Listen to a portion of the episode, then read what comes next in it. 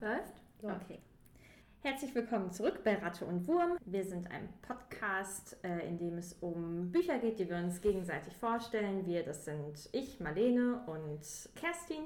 In diesem Podcast sprechen wir immer über äh, jeweils ein Buch, das die andere nicht kennt und nicht gelesen hat, von Autorinnen und oder mit ProtagonistInnen.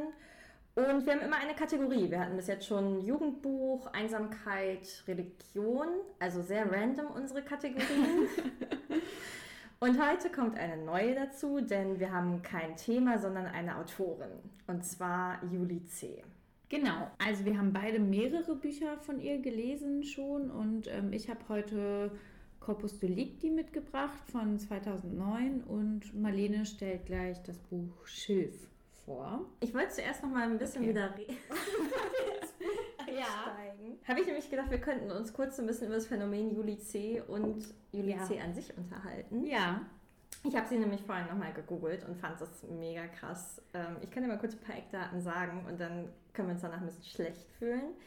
Äh, die Gute ist nämlich 46 Jahre alt und ist Schriftstellerin, Juristin, Richterin, hat mehrere Literaturpreise bekommen. Ich glaube, so elf oder zwölf Bücher geschrieben. Ein Hunderatgeber. 18. 18? Ah, ich habe nur die Romane, glaube ich. Ah, okay. So, die aber Hunderatgeber hast du außen vor Nee, ich glaube, der Hunderatgeber ist in den zwölf drin. Aber ich glaube, sie hat auch noch so Essays, alles Mögliche auf jeden Fall. Und hat zwei Kinder. Und ich denke mir so, das ist mega krass. Also, es ist irgendwie so, wie produktiv das ist. Sie kann ja für jedes Buch gar nicht so viel Zeit gebraucht haben, ja. ähm, weil sie ja quasi jedes Jahr oder alle paar Jahre dann eins veröffentlicht hat, seitdem sie Ende 20 ist. Neben ihrer Promotion und so. Ich stelle mir das so vor wie so ein Vollzeitjob und dann überlegt sie sich einen Plot und macht es so handwerklich, schreibt es so runter. Weiß ich auch nicht. Ja, ne? Also ich fand es irgendwie ja. imposant auf jeden Fall. Ja, ich habe natürlich auch vorher gegoogelt hm. und ähm, kann auch ergänzen, dass sie in Brandenburg auf dem Dorf wohnt. und die, also wie all ihre Bücher, ist auch sie natürlich irgendwie von so einer politischen Agenda getrieben. Und was ich ganz spannend fand, ist, dass sie auf den Schulzzug aufgesprungen ist und 2017 in die SPD eingetreten ist. Und was mich mega verstört hat, ist, dass sie äh, mit Günter Grass zu irgendwas aufgerufen hat. Da war ich dann raus, muss ich sagen. Zu was hat sie aufgerufen? Ja, das überlege ich gerade. Ich weiß nur, dass sie ähm, Anfang des Jahres relativ, so ein relativ klares Statement zu Corona gemacht hat. Aber da kommen wir vielleicht auch gleich, wenn wir über dein Buch ja. reden, noch drauf. Ähm, also nicht Corona-Leugnerin, aber ich fand es irgendwie schon ein krasses Statement. Aber es war bestimmt nicht mit Günther Kraus. ich glaube, da geht es um was anderes. Ja, ich weiß nicht, so irgendwie auch so im Zuge, ich weiß nicht, ob der da dieses komische Israel-Gedicht schon veröffentlicht hatte mhm. oder noch nicht. Und ich war so ein bisschen so, der ist ja nicht erst seit diesem Israel-Gedicht so ein bisschen schwierig, mhm. vielleicht. Äh, unqualifizierte Frage, lebt der noch? Ja, ne?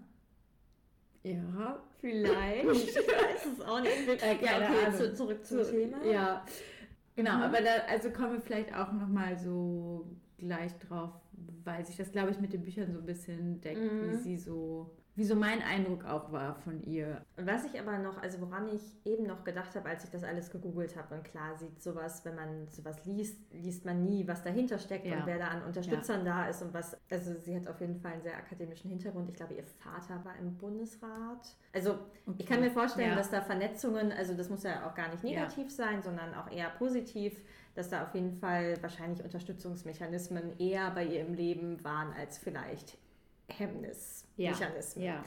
Nehme ich jetzt einfach mal so an.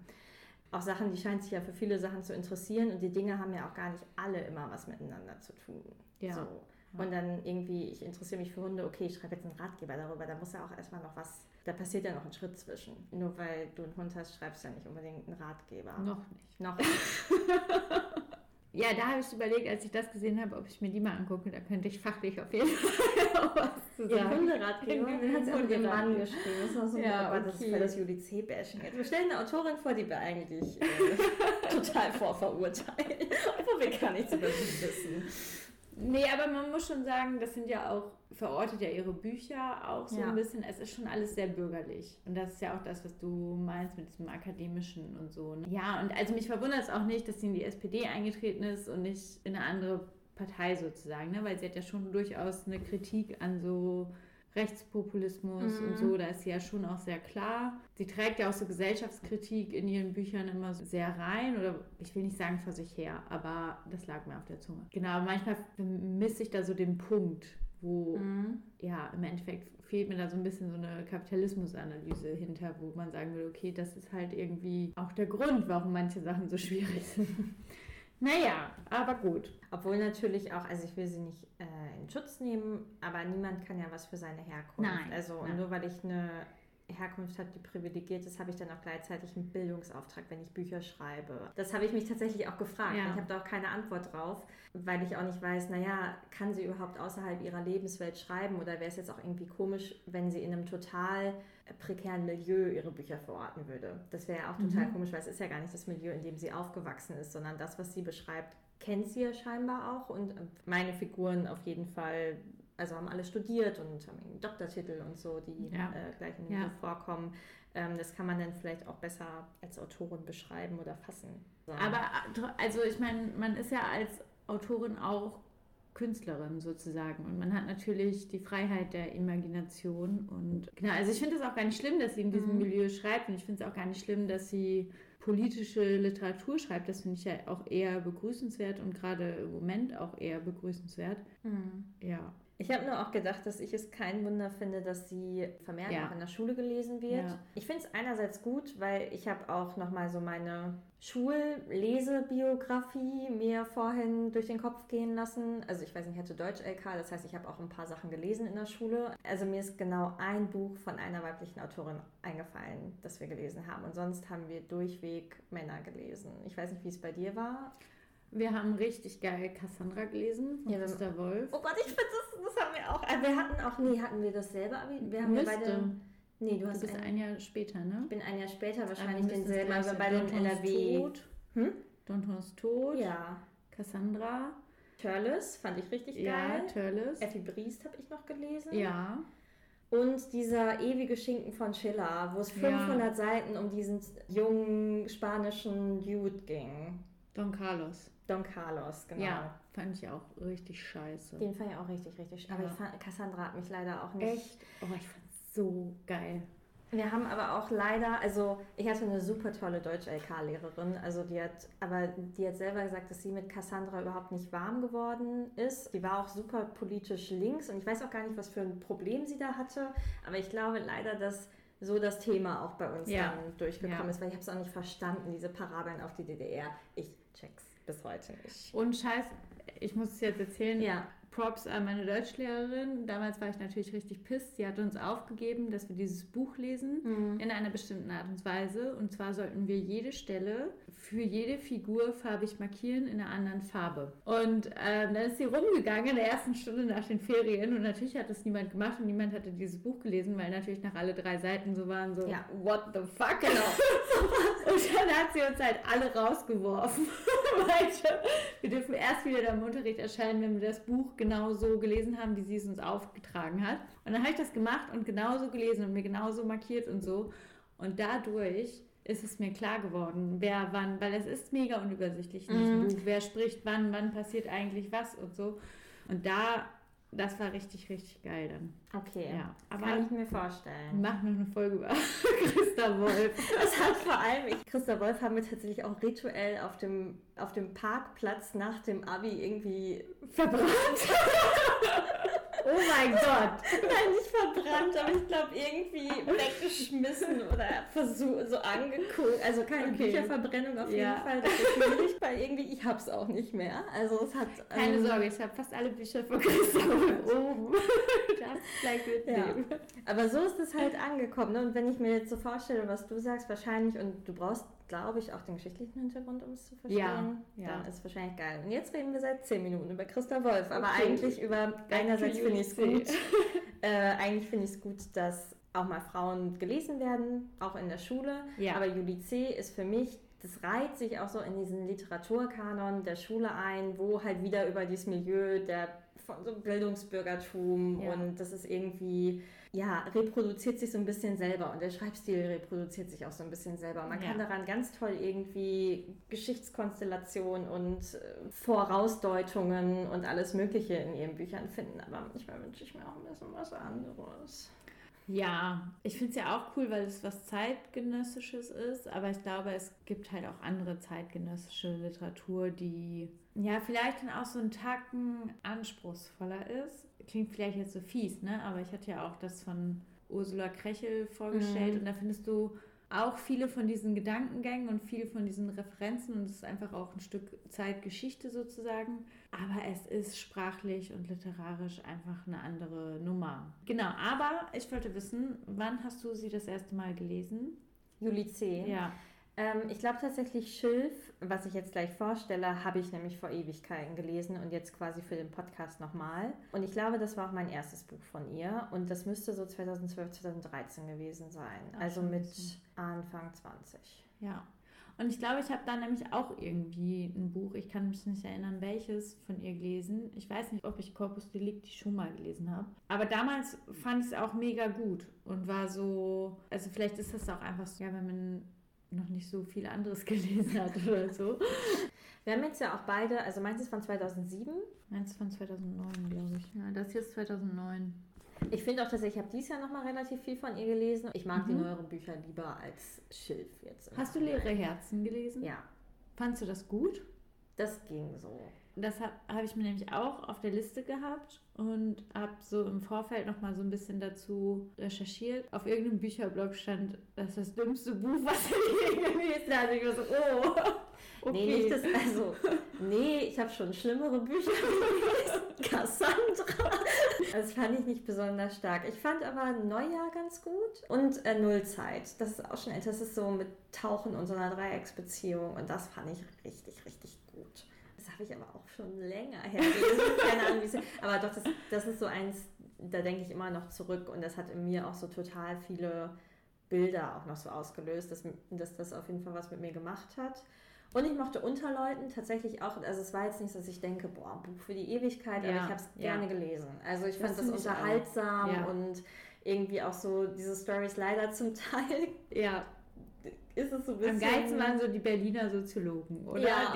Ich, da muss ich auch sagen, das fand ich irgendwie echt on point und das ist einfach ein unterhaltsames Buch, was man ja. gut weglesen kann. Ja. Ne? Und wo man auch so das Gefühl hat, das ist nicht anstrengend, das zu lesen, das ist nett, das ist nette Unterhaltung und aber auch nicht ganz billig sozusagen. Ja, ne? genau. Und man muss halt auch, auch diese, dieses Dorfleben, was ich ja so als Jugendliche eher erlebt habe, mhm. die haben doch, bei Unterleuten geht es halt irgendwie um ein Dorf und die verschiedenen Charaktere darin und eigentlich streiten sie sich den ganzen Roman über darüber, ob sie jetzt äh, Windkraftanlagen neben das Dorf ja, äh, gesetzt bekommen, ja. so ganz grob abgerissen. Und tatsächlich meine ganze Jugend ist meine Mutter auch immer so zu, also gefühlt meine ganze Jugend, wahrscheinlich war es nicht so oft, um erstmal zu diskutieren, ob es eine Kanalisation bei uns im Dorf geben soll. Dann gab es wirklich diese Treffen. Und ich glaube tatsächlich später auch, um auch irgendwie, ich glaube auch irgendwie Windkraftanlagen oder ja. so. Willst du, soll ich? Mir ist egal. Fang du mit Schilf an. Okay. Weil ich habe keine Ahnung, worum es geht. Ich war fest davon überzeugt, dass ich Schilf habe im Regal. Ich weiß auch nicht, wie ich zu dieser skurrilen Überzeugung gekommen bin, weil so riesig ist mein Bücherregal nicht und ich habe das noch nie gesehen. Und dann habe ich Sonntag angefangen, das zu lesen, da wollte es lesen und mu musste meinen alten E-Book-Reader rausholen, weil ich mir natürlich ja jetzt irgendwie dieses Buch besorgen musste. Schwierig war das. Habe ich auch nochmal Geld Das ist bestimmt in eine Grabbelkiste geworfen. Nee, ich glaube tatsächlich, ich habe es mir aus der Stabi ausgeliehen ah, okay. und dann zurückgebracht. Das, ist das ist zurückgebracht. Ja. Ich habe auch einige Bücher in meiner Karriere ja nicht zurückgebracht, weil ich sie irgendwie verloren habe und musste schnell die Strafe zahlen, aber das sind Geschichten aus meiner Vergangenheit. Genau. Auf jeden Fall ist Schilf ein Roman, in dem es ganz grob gesagt um einen Mordfall geht und um Physik. Und ich glaube, ich starte einfach mal mit dem Prolog, weil der schon relativ gut einführt darin, wie das Buch sich so aufstellt. Und das muss ich jetzt mal gerade. Ich habe mir Lesezeichen gesetzt in diesem E-Book. Das hat nicht mal Touch. Man muss immer über dieses Scrollen wie so Taschenrechner. Ich komme überhaupt nicht klar. Aber es ist schon ganz alt und hält immer noch. Also es ist nicht so, dass ich das blöd finde. Wir haben nicht alles gehört, dafür das meiste gesehen, denn immer war einer von uns dabei. Ein Kommissar, der tödliches Kopfweh hat, eine physikalische Theorie liebt und nicht an den Zufall glaubt, löst seinen letzten Fall. Ein Kind wird entführt und weiß nichts davon. Ein Arzt tut, was er nicht soll. Ein Mann stirbt, zwei Physiker streiten, ein Polizeiobermeister ist verliebt. Am Ende scheint alles anders, als der Kommissar gedacht hat, und doch genau so. Die Ideen des Menschen sind die Partitur, sein Leben ist eine schräge Musik. So ist es, denken wir, in etwa gewesen. Genau, das ist der okay. Prolog. Man sieht schon, es ist so ein bisschen so eine skurrile Geschichte und im Großen und Ganzen geht es um Sebastian und Oskar, die beide Physiker sind. Sie sind in, oder haben in Freiburg zusammen studiert und heute hat Sebastian eine Frau und ein Kind und ein glückliches Familienleben und ist immer noch Physiker. Und Oskar ist in Genf, glaube ich, und arbeitet beim CERN, also bei diesem krassen physikalischen, wo sie den ah. Teilchenbeschleuniger haben. Die Geschichte siedelt sich eigentlich so an, dass man so in Sebastians Familienleben reinguckt und Oskar kommt immer noch ab und an zu Besuch und die Freundschaft wird auch beschrieben, dass die in den 20ern total eng waren und es ist auch so ein ganz komisches Bild von Freundschaft, wo die beiden total krasse Theorien entwickelt haben und so die Nerds des Studiengangs waren und so Physikgötter und äh, mhm. ganz viele Sachen gelöst haben. Und irgendwann hat sich der eine halt für den einen Weg entschieden, nämlich den professionellen, das ist Oscar, und Sebastian hat sich so ein bisschen da rausgezogen und hat halt geheiratet und ein Kind bekommen. Und tatsächlich wird auch diese Diskrepanz von, die sind sich auch gar nicht mehr so ganz grün und Oscar hat total hohe Erwartungen an Sebastian, die dieser, glaube ich, gar nicht mehr erfüllen kann oder mhm. Und mir war auch nicht so ganz klar, das wird im Buch nicht so angedeutet, ob Oscar vielleicht auch in Sebastian so ein bisschen verliebt ist und das nicht so gut erträgt, dass der okay. sein Kind vielleicht auch mehr liebt und seine Frau als, ja. als diese Freundschaft, die ja auch so ein bisschen daran zugrunde geht. Ja, so beginnt der Roman und dann, das Kind heißt Liam, wird Liam entführt. Sebastian will ihn ins Ferienlager bringen, lässt ihn auf dem Parkplatz kurz schlafen, während er tankt oder auf Klo geht. Und äh, als er wieder rauskommt, ist das Auto weg er wird angerufen und er versteht den Satz, Doubling muss weg und dann wird aufgelegt, sein Auto ist wieder da und das Kind ist weg. Mhm. Und er fährt dann zurück und ruft im Ferienlager an und meldet seinen Sohn ab und dann überlegt er über den Satz, Doubling muss weg. Und Doubling ist ein Kollege oder nee, ein Radsportfreund von seiner Frau. Er ist auch so vielleicht ein bisschen eifersüchtig auf den, hinterfragt so ein bisschen, warum der weg muss oder auch nicht und dann begeht er einen Mord und bringt okay. den um und zeigt die Entführung an. Liam ist aber wohlbehalten im Ferienlager auf einmal, als die Entführung dann, äh, als da ermittelt wird. Und dann tritt Schilf auf den Plan, so heißt das Buch ja auch. Und Schilf ist der Kommissar. Ah, okay. Der hat natürlich einen Hirntumor, wie das in, wie in so guter Kommissar das so hat. Genau, und dann ermittelt der. Und so spinnt sich die Geschichte dann fort und fort. Also das ist, würde ich sagen, so das erste Drittel. Und tatsächlich ist es auf den ersten Blick ja erstmal ein Krimi. Also es passiert ein Mord und es wird aufgeklärt und es wird auch so ein bisschen die Polizeiarbeit beleuchtet und ähm, da guckt man auch in die Ermittlungsarbeit rein. Und es ist aber überhaupt nicht spannend, weil man weiß ja auch schon, was passiert ist. Und das Buch soll, glaube ich, auch nicht spannend sein. Mhm. Das hat mich damals auf jeden Fall so geflasht, weil es so eine Hybridform ist zwischen Krimi und Literatur irgendwo. Ja. Und ganz, ganz aufgebauscht. Und was aber so der, der Knackpunkt und der Clash an dem Buch ist, ist, dass Sebastian an die viele Welten-Theorie glaubt. Das heißt, es gibt, er sagt, ich erkläre es. Okay. so. es ist eine physikale, also es werden sehr viele, also das ganze Buch ist auch voll mit physikalischen Theorien und okay. die reden über ihre Überzeugungen. Und auch das hat mich damals, als ich das gelesen habe, mit Anfang 20 mega geflasht, weil ich dachte, boah, das Thema, mit dem hatte ich noch nie zu tun. Ja. Also es ist mega, mega spannend. Mein Physikunterricht bestand darin, dass ich irgendwelche Mikrowellenreferate mir anhören musste. Also so. Irgendwie. Ein Hoch auf die Mikrowelle. Okay, mhm. aber was sind die vielen Wellen? genau. Das ist quasi alles, was möglich ist, passiert, wird auch in dem Buch oft gesagt. Und das geht davon aus, und es hat auch viele Vertreter tatsächlich in der Physik, dass es nicht nur eine Realität gibt, sondern viele. Das heißt, es gibt viele übereinander gelagerte Realitäten und es gibt quasi eine Realität, in der Kennedy nicht erschossen worden ist. Und wir sind in einer davon, aber es gibt auch viele andere. Und es gibt mittlerweile auch mehr Bücher und mehr Serien, die sich auf dieses Motiv berufen. Zum Beispiel Dark von Netflix mhm. oder Stranger Things, wo gesagt wird, also das hat auch viel damit zu tun, ist Zeit eigentlich relativ und haben wir nicht irgendwo Sachen, die sich überlappen, wo Welten auch zusammenkommen können und wo sich diese Realitäten auch vermischen. Das ist ein mega abstraktes Konstrukt. Ich glaube, ja. Science Fiction liebt das. Ja. Aber es gibt, glaube ich, auch tatsächlich Physiker, die sagen, es kann nicht sein, dass alles so Zufall ist und das wird so übereinander gelagert. Ich kann es auch leider, mhm. glaube ich, wahrscheinlich nicht so mit erklären. Aber es wird auch in dem Buch jetzt gar nicht, also es wird immer angedeutet, es ist auch mega abgefahren, okay. ne? Das wird in dem Buch so ein bisschen dadurch deutlich, und das wird ja auch eben im Prolog gesagt, Liam wird entführt und auch nicht. Und das lässt das Buch auch so ein bisschen offen, weil der ist ja weg in dem Moment, aber er ist auch im Ferienlager angekommen. Und irgendwie war er ja auch entführt oder in der Welt von Sebastian ist er ja entführt und in Liams Welt ist er nicht entführt. Das heißt, da sind die Realitäten ja auch irgendwie ja. übereinander gelappt. Und das wird okay. beschrieben. Ja. Und Sebastian ist Verfechter dieser Theorie und Oscar hält das aber für Humbug. Und so stellt sich das dann dar. Und was aber ganz viel auch passiert, ist, dass so Philosophie mit Physik eigentlich zusammengebracht wird. Wie denken wir eigentlich über Moral und wie denken wir über die verschiedenen Szenarien? Und ich lese da nochmal kurz was vor, was es für mich ganz gut zusammengefasst hat. Genau, da sagt Oskar nämlich zu Sebastian, du bist süchtig nach anderen Welten, nach der Vorstellung, zwei Männer zugleich sein zu können, mindestens. Und da geht es, ja. genau, da geht es darum, ne, das ist dieses physikalische Konstrukt, aber ist das eigentlich der Wunsch, es gibt eigentlich eine bessere Version von mir selbst oder ist es das jetzt schon gewesen? Und das wird auch immer wieder, also diese Motive werden immer aufgegriffen, dass es vielleicht nicht immer nur ein Entweder-Oder gibt, sondern auch eine sowohl als auch Realität. Und dieser Kommissar greift da auch mit rein und geht in diese Auflösung später auch mit rein. Und die Auflösung ist auch jetzt nicht irgendwie, Sebastian wird abgeführt, sondern es ist eine sehr moralische Ebene. Mhm. Was nochmal, ich weiß nicht, ob du das im Prolog eben gemerkt hast, da war die Wir-Form. Also wir haben das gesehen und so.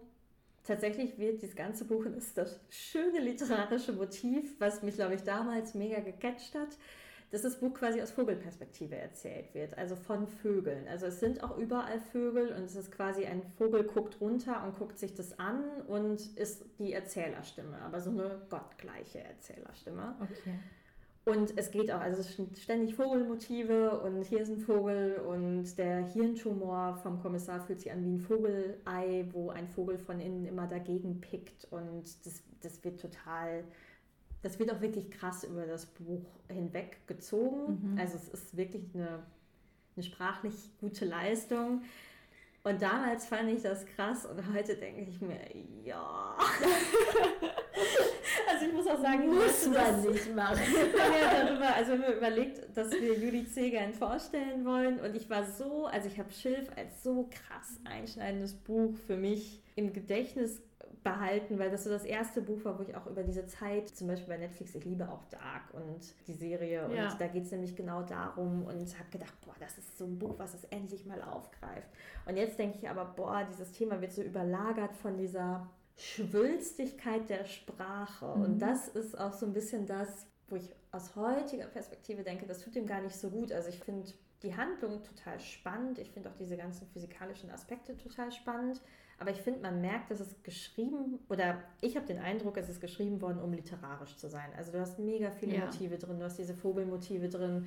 Und ich finde auch die Figuren, das muss ja auch gar nicht sein, fand ich auch, glaube ich, damals nicht, auch ein bisschen unsympathisch alle. Also ich habe, die sind auch alle super gebildet, die sind alle irgendwie promoviert und schön und irgendwie auch der Liam, der ist normal. total schon intelligent, der ist total normal.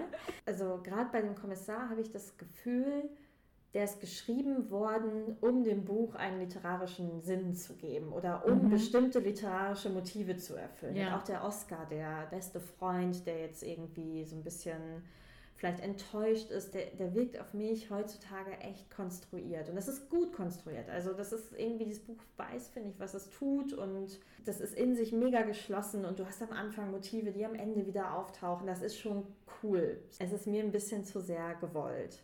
Ja. Und ja. ich kann noch mal, um auch so ein bisschen in den Schreibstil, den Julie C. in diesem Buch hat, und ich finde, den hat sie später auch nicht mehr. Also ich habe den in den späteren mhm. Büchern nicht ja. so krass mehr gefunden. Also bei Unterleuten auf jeden Fall fand ich es nicht so. Also es ist immer noch da. Es kommen auch Vögel vor. Vögel, Vögel, Vögel scheinen so Ding zu sein. spricht. Ach stimmt, da ist immer, wie was ist das? Das ist der Vogelschützer, wie heißt Ja, der Vogelschützer, ja. wie heißt der nochmal? Ähm, genau, aber ich lese das nochmal und dann erzähle ich nämlich noch einen kurzen Schwank. Auf den du dich schon die ganze Zeit freust, wie so ein diebisches kleines Kind, dass du genau diesen Schwank erzählst. Und jetzt an dieser Stelle ein Schwank. ich lese erstmal vor. Ja. Es geht darum, glaube ich, dass es dunkel wird. Also so ganz in der Dämmerung wird das Geplapper der Meisen lauter. Sie haben eine Menge zu besprechen. Um die Laterne, die noch immer nicht brennt, tanzt eine Wolke Mücken, offenbar angezogen von der bloßen Erinnerung an Licht. Zwei Mauersegler im zackigen Jagdflug teilen diese Erinnerung gern. Drinnen hat der späte Abend den Wänden Rouge aufgelegt. Klimpernd musizieren Löffel auf den Desserttellern. Fast schwarz wirkt der Wein in den Gläsern. Oh Gott. es, ist, es ist too much. Die Metaphern hier sind ja zum Teil ein bisschen klassisch, also mit dem schwarzen ja. Wein in den Gläsern, aber auch die Mücken, die in der Erinnerung ja. ans Licht um die Laternen tanzen, hat man so noch nicht gehört. Also ich finde, sie hat halt coole Metaphern, also super ideenreich und kreativ, aber die ersten 50 Seiten sind fast nur so. Und mir geht dann, also ich finde, wenn zwischendrin mal sowas drin ja. ist, denke ich, oh cool. Geil, so so habe ich da noch nie drüber nachgedacht, aber das erschlägt mich auch. Für mich tut es dem Buch auch gar nicht so gut. Also, mhm. so, weil das Thema finde ich mega cool und es ist also bestimmt gibt es mehr Bücher zu dem Thema und vielleicht, äh, aber auch so dieses Genre von diesem Krimi und das mal anders aufzuziehen, finde ich eine coole Idee und ich finde, sie macht ja auch zu Hybridformen ja. zwischen, ja. so zwischen Wissenschaft und Literatur und zwischen Spieltrieb ist, glaube ich, sehr romantisch und literarisch, also auf eine, mit der Spieltheorie, glaube ich, auch sogar noch mit drin. Also es ist auch krass, ne? Ja. Also was sie da schafft.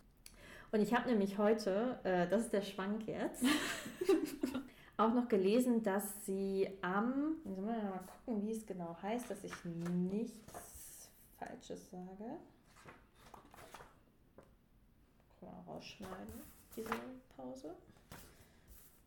Ob ich schon gerne beschreiben würde, wie du hier mit deinen Moderationskärtchen vorbereitest. Und nicht, aber nicht durchnummeriert, Marlene. Das ist wirklich. Nee. Schlecht. Und auch nicht einheitliche Farbe. Eieiei. Schwierig. Genau. Sie hat nämlich auch noch ein Diplom vom Deutschen Literaturinstitut. Und ich weiß nicht, ob dir das was sagt. Es gibt Nein. in Deutschland zwei Institute und zwei Studiengänge, an denen du kreatives Schreiben lernen kannst. Tatsächlich habe ich mich mal für einen davon beworben, als ich 19 war, nämlich in Hildesheim. Also in Hildesheim heißt er kreatives Schreiben und ich glaube in Leipzig, wo Juli C. war, hat er auch einen ähnlichen Namen. Und das heißt, du lernst vier Jahre wirklich, wie du Romane konzipierst und wie du wirklich gut schreiben kannst und wirst, glaube ich, auch gut darin. Ne? Also auch wirklich Sachen zu sehen und Sachen zu lesen. Die Kritik daran ist so ein bisschen, dass eine Elite wieder elitäres Schreiben hervorbringt mhm. und das passt ja auch ganz gut zu dem, was wir eben besprochen haben. Ich finde es nur auch so witzig, weil ich habe damals, also ich habe mich beworben und bin da eingeladen worden. Und Ach echt? Ja. okay, jetzt wird's spannend. Ja, schöne Geschichte. Auf jeden Fall ist es wirklich so, 30 Leute werden dann eingeladen und wenn du dich nicht vollkommen dumm anstellst, wirst du genommen. Da ich nicht genommen wurde, hast du dich offensichtlich sehr dumm, dumm eingestellt. Was hast du getan? Darauf wollte ich gar nicht hinaus, aber darauf willst du. Ja. Wir durften an einer Vorlesung teilnehmen. Oder an einem, nee, Vorlesung gibt es ja nicht, Seminar, kreatives Seminar. Und da wurde eine ganze Stunde über einen Satz geredet. Ich glaube, es war ein Messer, dem die Klinge fehlt. Und dann ist das die Konstruktion des Messers und die Dekonstruktion, weil man stellt sich die Klinge vor, aber es ist keine da. Ich, aber es passt für mich zu dem, ja. was Medizin nach ihrem Studium geschrieben hat. und tatsächlich auch andere, also andere Autoren und Autorinnen, die aus diesen Instituten kommen, schreiben auch total ähnlich. Also Clemens Meyer zum Beispiel und Mariana Lecki die sind so AbsolventInnen davon. Okay. Und das ist überhaupt das ist nicht schlecht, aber es ist, so, es ist so spannend, dass sowas dann noch wieder in der Schule ja. gelesen wird. Ne? Also das finde ich so einen interessanten stimmt, ja. Kanon. Ja. ja. Also das hat für mich, weil das wusste ich vorher nicht, das habe ich auch nicht in ihrer Biografie gelesen, sondern tatsächlich, glaube ich, war das heute in irgendeinem Artikel so beiläufig und habe gedacht, oh Gott, da habe ich sogar beim Lesen nämlich dran gedacht, ja, dass es echt? da reinpasst. Und ich musste ja nämlich damals auch, also ich hatte dann diese Aufnahmeprüfung, musste meine eigenen Texte vorstellen, also eine Textstelle lesen und die interpretieren. Ich habe einen Text von Judith Herrmann bekommen und das ist ja auch, also oh das ist ja halt auch so, der, ne, das ist auch eine Schriftstellerin, die so aus ein bisschen ähnlich ja. schreibt und das halt auch so in dieses okay. Leben produzieren ja. Und ja, was habe ich getan? Ich saß dann mit 19 mit na, ich, ich trug keine Birkenstocks, ich hatte keine Lebenskrise, sondern ich kam irgendwie gerade mit meinem Toyota angefahren und hatte meine Eisdielenschicht beendet. Warst du die Jüngste? Mit, ja. Krass. Ja. Und das, die haben mich so eingeschüchtert. Das war, also die waren auch alle irgendwie, wollten die auch alle tanzen gleichzeitig und waren irgendwie schon Synchronsprecher und hatten Projekte in Berlin. Und das hat mich, ich bin schon völlig devastated in diese Prüfung gegangen, ja. weil ich dachte, ich bin hier so falsch. Und, und dann hatte ich mit denen mein Prüfungsgespräch und habe meinen, meinen Zeitungsartikel, wo ich über das Hurricane berichtet habe. haben sie mir so Fragen gestellt, wie ich denn über mein eigenes literarisches Wirken nachdenke. Ernsthaft? Und ich habe halt so Sachen, ich war super jung, ich habe gesagt, also ich schreibe auch einfach. Okay. Aber das finde ich, das fragt man eine 19-Jährige auch nicht. Und ich habe da auch einfach nicht, die haben auch was anderes erwartet. Also ich glaube, die anderen, die da, die hatten auch, ich hatte Judith Herman auch nicht mal gelesen. Ja. Also damals. Klar, ich hatte Bücher gelesen, aber diesen Harry Potter halt.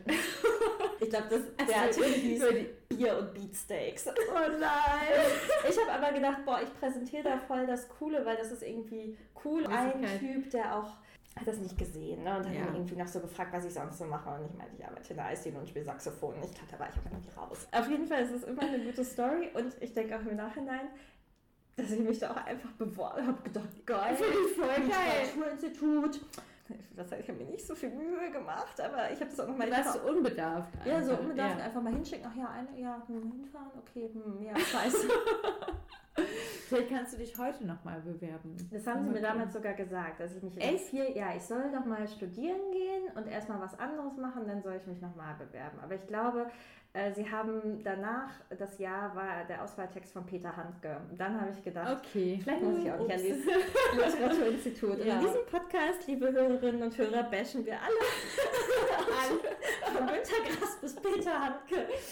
Wenn ihr nicht wisst, warum Peter Handke scheiße ist, googelt es einfach. Ja. Oder folgt Sascha Stanisic bei Twitter. Wir hassen alle. Ähm, über Corpus Delicti. Okay, Corpus Delicti wird ja gerade wieder neu entdeckt sozusagen und ist ja auch in Bremen Abiturthema. Und deswegen dachte ich, ah ja, spannend, ich kann es ja auch mal lesen. Genau, und es ist, ich finde es total spannend, weil es tatsächlich ähnlich ist wie bei dir. Es ist so eine Hybridform eigentlich aus so einem Polit-Thriller, ich kann es nicht aussprechen. Auch sehr naturwissenschaftlich angelegt. Genau, und es geht aber auch um eine Vergewaltigung und einen daraufhin folgenden Selbstmord. Die Hauptfigur ist Mia Holl, die in dieser Dystopie lebt, irgendwann im 21. Jahrhundert. Also es ist eine Dystopie. Ja, es okay, ist eine krass. Dystopie. Und zwar ist es ein System, es nennt sich die Methode und es ist nicht ideologisch geprägt und das, davon grenzen sie sich auch ab. Also sie sagen, alle Wirren des 20. Jahrhunderts beruhen darauf, dass die Menschen zu ideologisch waren. Und sie sind deswegen, haben sie jetzt einen Staat, der quasi ganz biologisch die Gesundheit der Menschen im Blick hat, weil wenn alle gesund sind, geht es allen gut sozusagen. Und alle Krankheiten werden so ausgerottet. Und man muss sich irgendwie genau benehmen und man muss sich immer desinfizieren und keine Ahnung, man muss hat so ein Chip eingepflanzt und da kannst du so ausgelesen werden und du hast einen bestimmten, du musst ein bestimmtes Sportpensum machen und dann kannst du in so Häuser aufsteigen wo du dann natürlich besser wohnst und wo aber dann auch immer überprüft wird, wie sauber sind die und so. Und also es geht ganz viel um Gesundheit und deswegen ist es natürlich jetzt auch gerade wieder so, ja, wird es so rausgeholt, weil es im Endeffekt gerade das aufgreift, was Corona so ein bisschen, ich will nicht sagen hervorholt, weil es ist irgendwie weit weg davon, aber es ist natürlich die Frage von, welche Grundrechte werden eingeschränkt, um das Wohl aller mhm. zu gewährleisten, sozusagen was so System in dieser Methode ist, ist schon, dass die Einzelnen sich natürlich dem Ganzen unterordnen müssen. Und das ist immer so die große Frage von, wie viel gebe ich selber von mir als Mensch auf, damit es dem großen Ganzen gut geht, sozusagen. Genau, das ist so ein bisschen so das Grundmotiv. Und diese Mia Holl hat einen Bruder, der dadurch, dass alle biologischen Daten vorhanden sind, wird er der Vergewaltigung und des Mordes einer Frau angeklagt und auch überführt, weil sein Sperma in dieser Frau gefunden wird. Er behauptet aber, er ist unschuldig. Und es wird natürlich die Frage, also er ist felsenfest davon überzeugt, dass er unschuldig ist. Und es wird natürlich die Frage aufgeworfen, wie kann jemand, dessen ja, Schuld eigentlich so einwandfrei bewiesen ist, von sich selber denken, er ist unschuldig. Und seine Schwester ist so ein bisschen wie die Hauptfiguren bei dir, ne? Die ist total gebildet, die ist irgendwie Biologin, hat eine gute Arbeit, ist in diesem System eigentlich relativ verhaftet so, liebt aber ihren Bruder total und mhm. es geht auch ganz viel um diese Geschwisterbeziehung. Mhm. Und sie glaubt ihm, weiß aber auch, dass man eigentlich das nicht anzweifeln kann, weil dieser biologische Beweis da ist, sozusagen. Mhm. Sie dreht daraufhin so ein bisschen ab. Und weil du hast so eine Reportpflicht, dass du immer sagen musst, wie viel du gemacht hast und du darfst ja auch nicht rauchen und nicht trinken und so. Und sie lässt das alles schleifen, sie räumt nicht mehr ihre Wohnung auf und das wird dann dem Methodendienst, also dem Verfassungsschutz könnte man sagen, gemeldet. Und sie fällt halt dadurch auf und ja, kommt in so eine Spirale rein, wo sie dann hinterher selber auch angeklagt wird. Heute würde man sagen, also als Verfassungsfeindin sozusagen. Ja, okay. Ich nehme es mal einfach vorweg. Es kommt heraus, das ist so aus nach dem ersten Drittel des Buches, dass ihr Bruder das nicht gewesen ist. Und es finden sich natürlich auch, also es finden sich dann biologische Gründe, warum dieser Fehler passiert ist sozusagen. Und das setzt dann natürlich eine ganze Maschinerie in Gang und sie wird stilisiert zu so einer Revolutionsführerin, die sie eigentlich nicht ist und die sie auch nicht sein wollte. Mhm. Also sie handelt quasi immer nur aus ihrer Trauer und aus dem, der Liebe zu ihrem Bruder heraus, aber gar nicht, weil sie diese Methode so anzweifelt, sondern sie sagt, sie ist schon Naturwissenschaftlerin und auch so eigentlich davon überzeugt, aber gar nicht so genau, hinterher gibt es dann so Massenaufwiegelungen und so und das will sie eigentlich gar nicht bezwecken. Es dreht und wendet sich dann aber auch alles nochmal, also es hört dann nicht damit auf und sie ist die große Revolutionsführerin und dieses Gesellschaftssystem wird über Bord geworfen, sondern es wird dann eigentlich beleuchtet, was macht dieses Gesellschaftssystem, um sie wieder einzufangen und zu diffamieren und nicht okay. als Galionsfigur sozusagen stehen zu lassen. Und dann genau, werden so Aussagen gefälscht, sie wird diffamiert, es wird weil die alle Daten haben, wird auch alles rausgeholt und jedes. Also das finde ich total spannend. Dadurch, dass alle Daten da sind, kann man Daten ja auch dann beliebig zusammensetzen und dann kannst mhm. du ein anderes Bild erschaffen, als vielleicht die Realität war. Ah, krass, okay. Genau, ich habe das tatsächlich ähnlich wie bei dir. Ich fand das von der Story cool und das auch spannend. Mega cool, ja. Es war mir aber auch sprachlich tatsächlich zu überladen irgendwie. Also ich hatte auch das Gefühl, es ist zu, zu gewollt irgendwie. Mhm.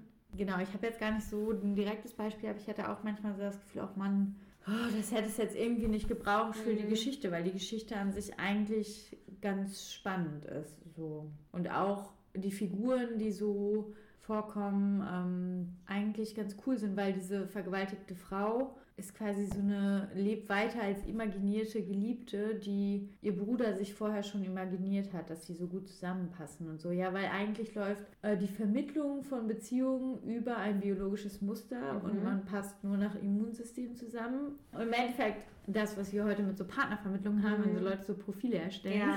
ähm, da halt über irgendwie die Werte des Immunsystems und okay, so. Gefallen. Ja.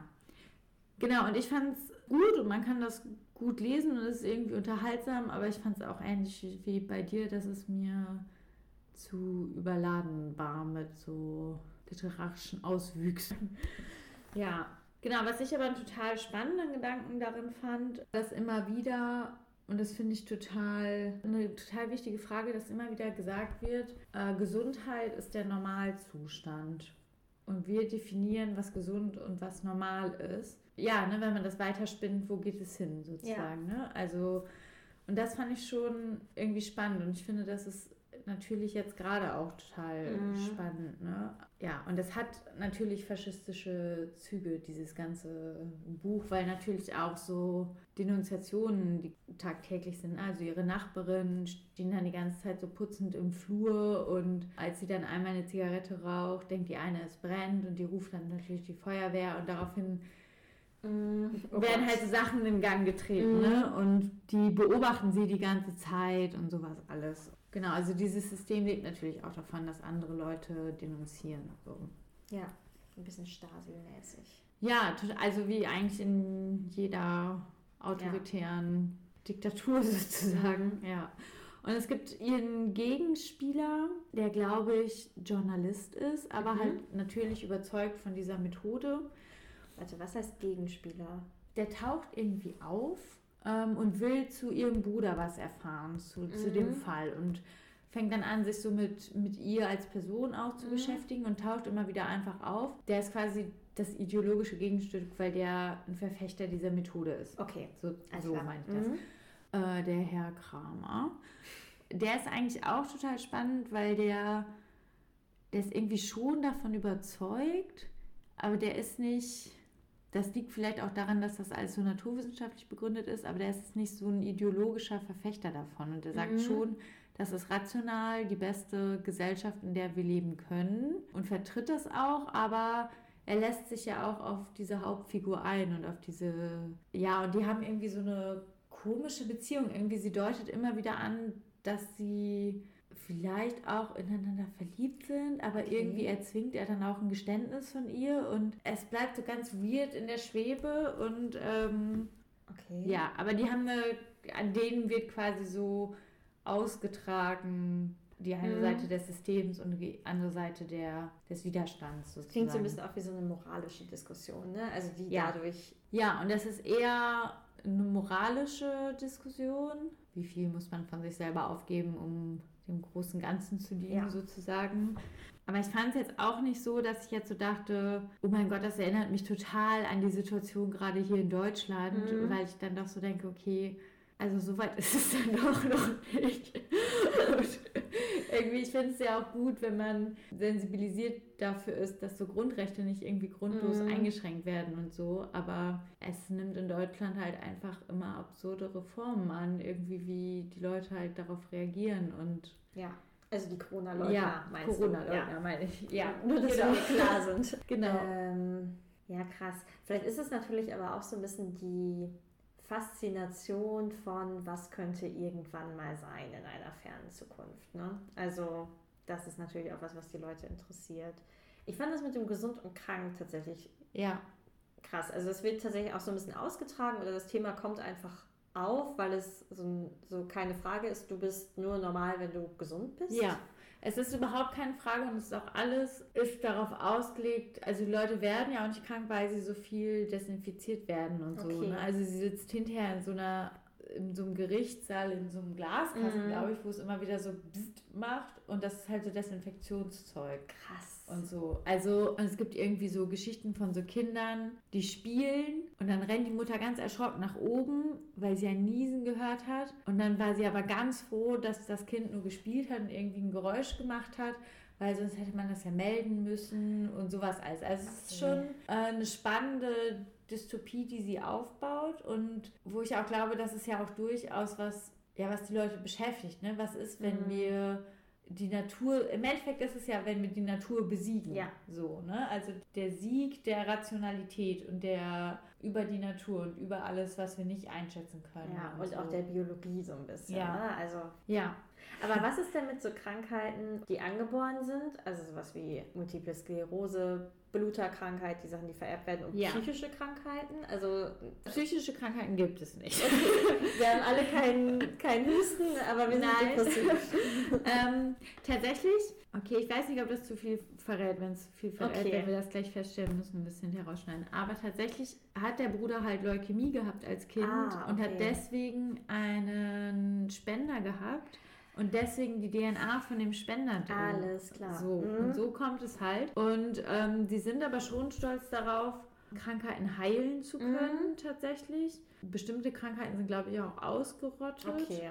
Und es gibt so eine Art Gesundheitsgericht sozusagen. Und das ist das, auch das, wo Mia Holl am Anfang hingeschickt mhm. wird, dass so gesagt wird, okay, ihnen geht es offensichtlich nicht gut. Mhm. Sie brauchen dafür Hilfe und wir als Staat sind natürlich dafür da, dass sie Hilfe bekommen, damit okay. sie nicht weiter abdrehen sozusagen. Und sie sagt aber, sie will das eigentlich nicht. Sie mhm. braucht eigentlich nur Zeit für sich und will nachdenken. Und das wollen die aber natürlich nicht zulassen, weil dann haben sie keinen Zugriff auf sie. Mhm, das wäre auch so ein bisschen Psychohygiene.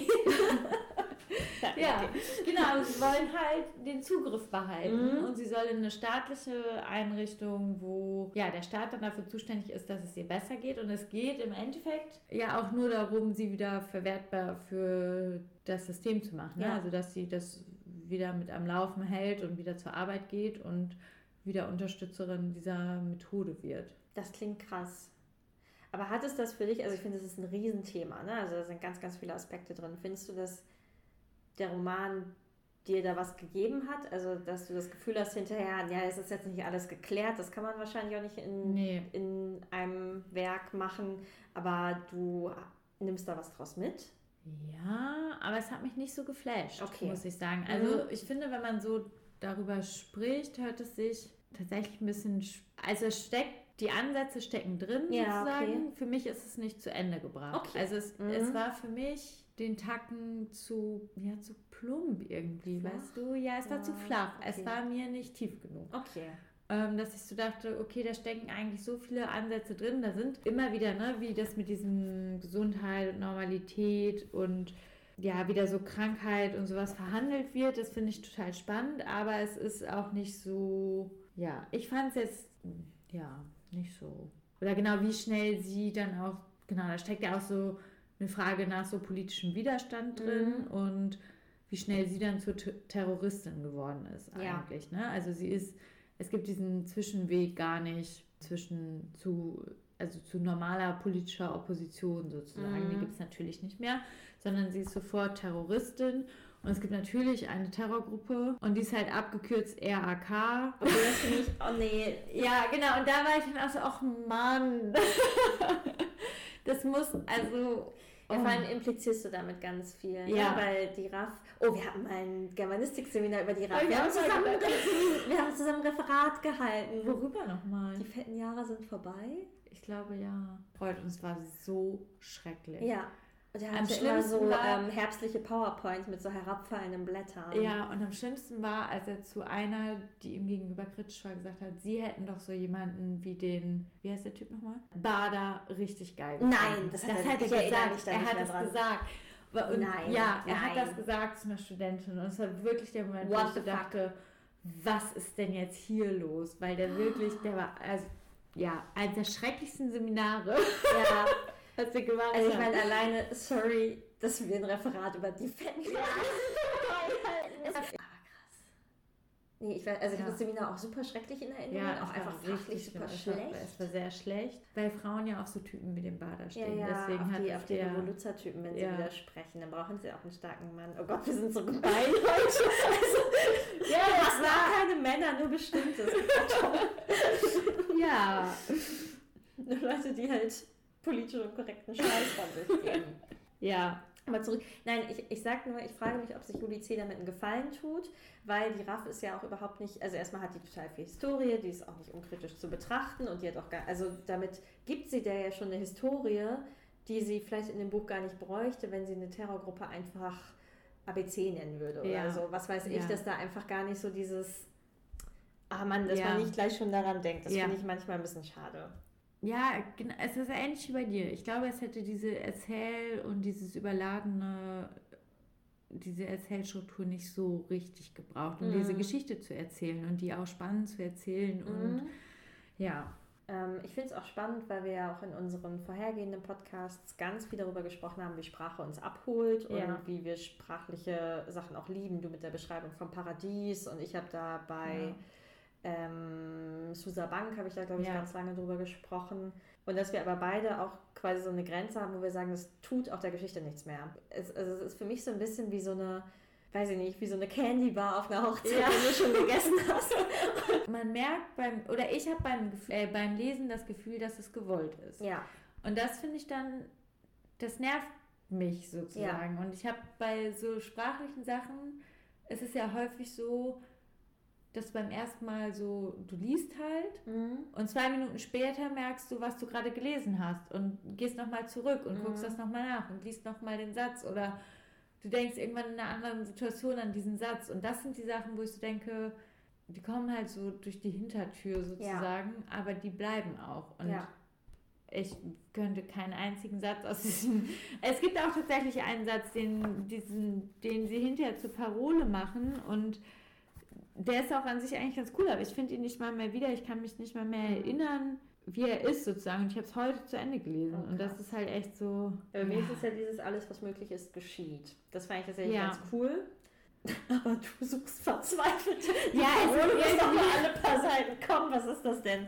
Ja, es ist irgendwie mit mit mir zerstört ihr die Grundlage, auf der euer System aufgebaut ist. Das ist auch eine lange Parole. Das ist eine lange Parole. Also, da würde ich mir mal was überlegen. Hier muss das irgendwo sein.